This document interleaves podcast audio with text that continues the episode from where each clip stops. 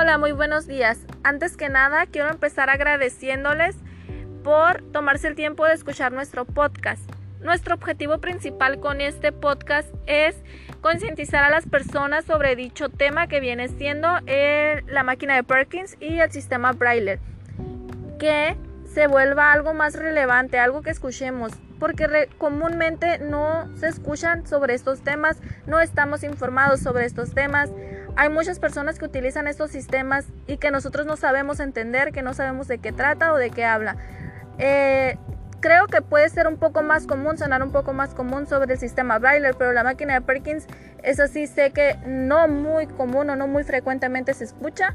Así que el día de hoy nosotros vamos a hablar sobre este tema, sobre estos dos temas que son de suma importancia.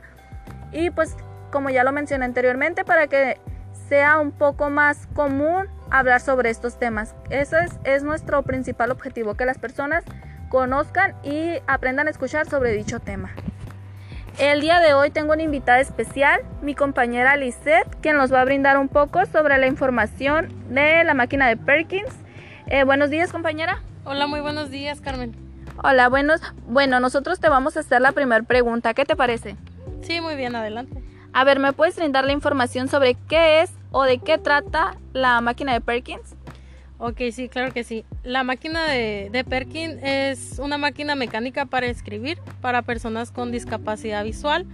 Eh, generalmente, pues, pues ahora sí que hablando en el ámbito escolar, eh, se pudiera, pudiera ser una muy buena herramienta para los estudiantes, ¿no? Que, que, pues, por ejemplo, ellos que tienen esa discapacidad puede ser un, eh, una dificultad o una, un obstáculo, se podría decir, para, para ellos el el no, no poder ver, ¿no? Porque tiene esa discapacidad. Entonces esto me parece muy buena herramienta para ellos, ¿no? Que no pueden, pueden ver y tienen esa discapacidad. Entonces yo creo que si, si implementáramos eso en las escuelas sería de gran ayuda para ellos, ¿no? Igual que los otros muchachos. Claro, claro que sí. Y de hecho eh, es muy buena información la que me estás brindando, ya que, como lo mencionaste anteriormente, el, a las personas con esta discapacidad tienen ese obstáculo, ese, ese obstáculo de no poder pues realizar muchas, muchas tareas, muchos trabajos que, que tal vez se le puedan pedir en la escuela y que los mismos profesores pues no comprenden a estos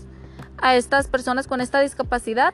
Eh, se me hace muy buena y ojalá ojalá que sí implementaran esto en las escuelas para que todas las personas pudieran tener el mismo derecho a la educación. Y pues no nomás a la educación sino en todas partes no así es muy bien muy bien compañera eh, ahora te digo qué más me puedes compartir sobre la máquina de Perkins, no sé sus características, su origen, ¿qué me puedes compartir? Pues primero que nada yo creo que vamos a empezar con lo que viene siendo las características. Eh, bueno, pues dicha máquina cuenta con seis teclas de escritura. Eh, cada una corresponde a uno de los seis puntos que forman el, el llamado signo generador, la cual es la base de la escritura braille. la primera tecla es la espaciadora de ahí eh, la otra tecla es de la de renglón. Eh, de ahí es la de retroproceso. Después en el área de escritura vienen 35 líneas. ¿Sí? Vienen 35 líneas, vienen 14 caracteres por línea y una manija transportadora. Y bueno, su peso es de 4.8 kilos.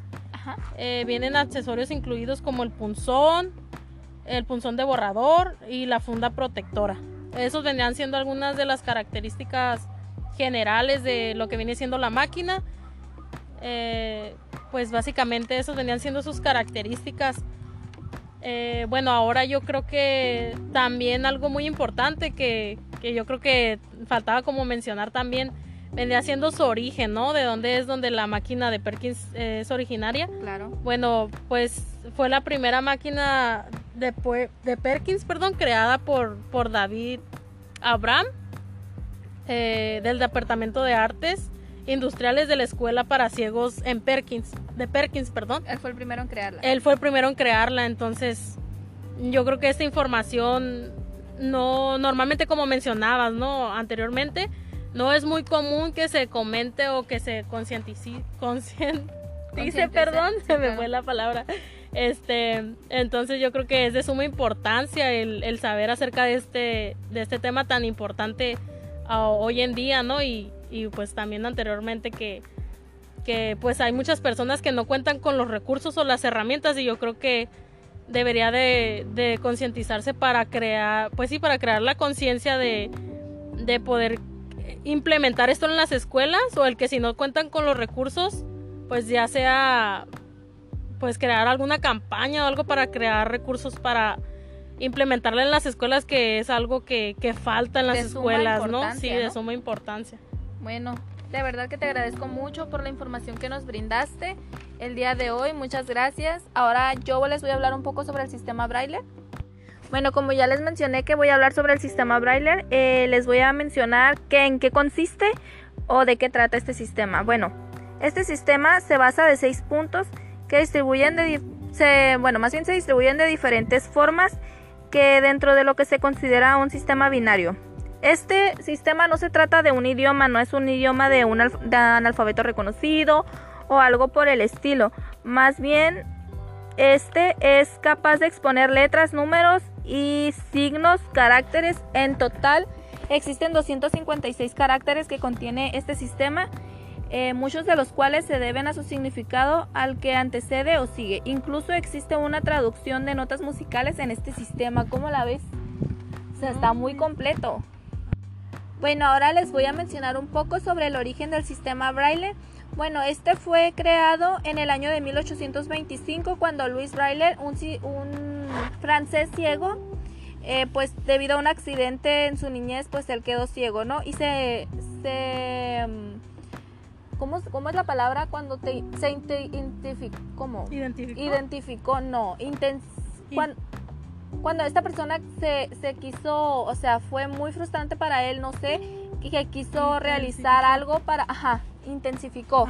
Tanto en dicho tema que él empezó a crearla, se dedicó a crear desde esta, este sistema para las personas ciegas, para que pudieran escribir, para que pudieran leer y hacer diferentes cosas en, de, sobre esta área, en este acontecimiento, para que no se quedaran limitadas las personas ciegas. Entonces él fue el primero en crearla, Luis Braille, ah, en el año de 1825. Bueno, eh, pues yo creo que esto es lo que vamos a hablar ya de, de estos temas pues esto es, solo un poco, brindarles un poco de la información de lo que son estos temas, de lo importante que son estos temas, de, de que las personas creen conciencia sobre estos temas. Eh, pues esto ha sido todo por nuestra parte. Por mi parte es todo. No sé si gustas comentar algo más, compañero. No, también sería todo por mi parte. Les agradecemos el, el hecho de que eh, estén con nosotros estos minutos, de haber escuchado pues el podcast. Este, muchas gracias y pues ahora sí que pues nada, esto sería como nuestra reflexión acerca de este tema tan importante, ¿no? Bueno, pues muchas gracias, se los agradecemos. Hasta luego.